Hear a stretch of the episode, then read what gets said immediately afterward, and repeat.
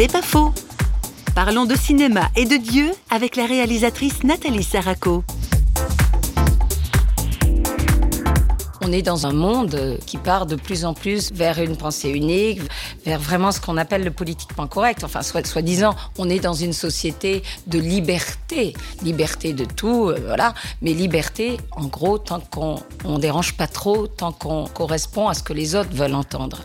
Donc, dans mon milieu de, cinéaste, évidemment, de prendre vraiment un parti pris et de faire mon coming out clairement de metteur en scène Si vous voulez, les gens, en fait, ils, me prennent soit pour une folle, mais ils sont dans tous les cas amusés. Et certains sont touchés. Parce que c'est toujours pareil. Quand on est sincère, la sincérité, elle touche. La sincérité, elle met les choses en place.